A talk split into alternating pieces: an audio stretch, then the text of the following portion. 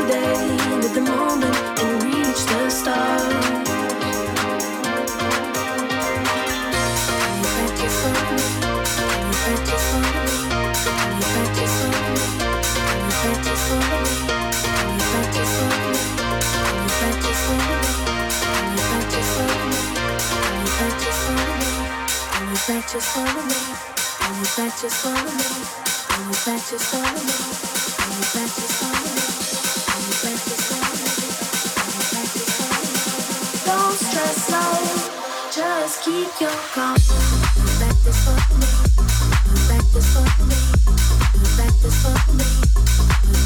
up, back this me.